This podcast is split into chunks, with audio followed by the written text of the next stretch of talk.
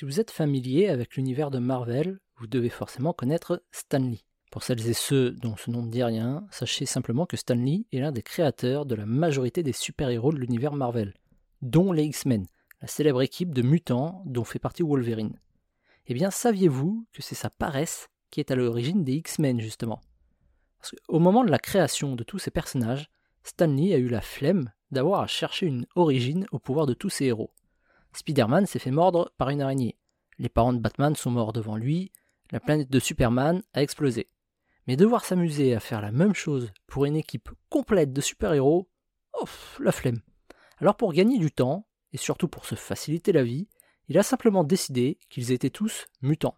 Ils sont tous nés avec leur pouvoir et basta, on passe à autre chose. Pas de temps à perdre.